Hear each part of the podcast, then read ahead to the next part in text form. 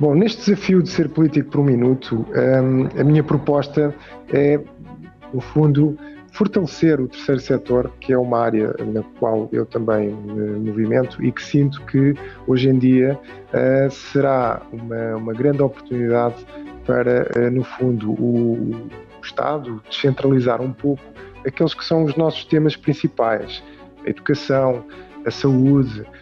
questões ambientais, ou seja, as grandes questões que neste novo milénio estão a mudar um bocadinho o paradigma daquilo que é a nossa sociedade e que efetivamente o terceiro setor tem-se mostrado um parceiro extremamente importante e altamente competente para lidar com as grandes questões que uh, movimentam a nossa sociedade portuguesa, mas a sociedade global, que é aquela onde estamos hoje a viver e onde as coisas acontecem.